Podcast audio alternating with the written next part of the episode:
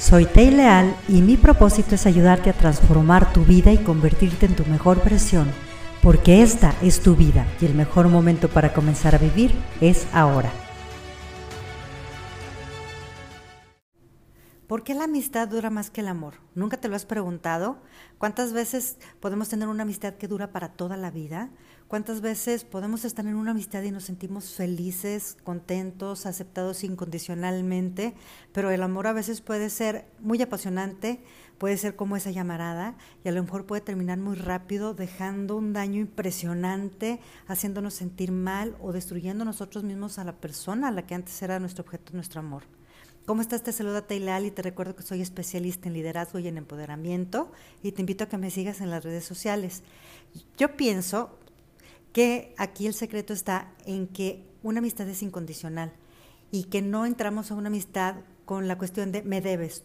Tú me debes de dar, tú me debes de dar tiempo, tú me debes de dar respeto, tú me debes de cumplir mis caprichos, tú debes de hacerme feliz. Y en una amistad siempre somos nosotros mismos, aceptamos auténticamente al otro y sabemos disfrutar el día a día y el caminar de los demás. Aparte, respetamos el estilo de vida, respetamos la manera de pensar y respetamos las costumbres de la persona con la que estamos en amistad. Es muy importante una amistad, una vida sin amigos es una vida vacía. Y ahora más, con tanto encierro, nos hemos dado cuenta qué importante es cultivar la amistad.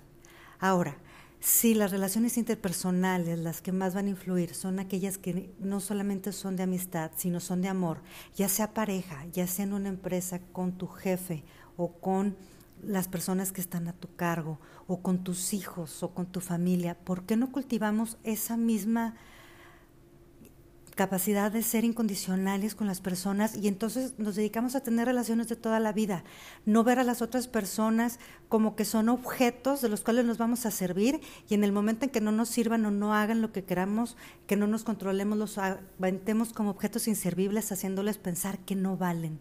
A lo mejor no son adecuados para ti, pero no quiere decir que no valgan. Y probablemente lo que esté inadecuado es tu manera de entrar. Cultivemos la amistad en el amor también. Si quieres lograr ese cambio maravilloso tanto en tu vida personal como en tu empresa, te invito a que vivas coaching. Programa tus sesiones y alcanza tus sueños más grandes.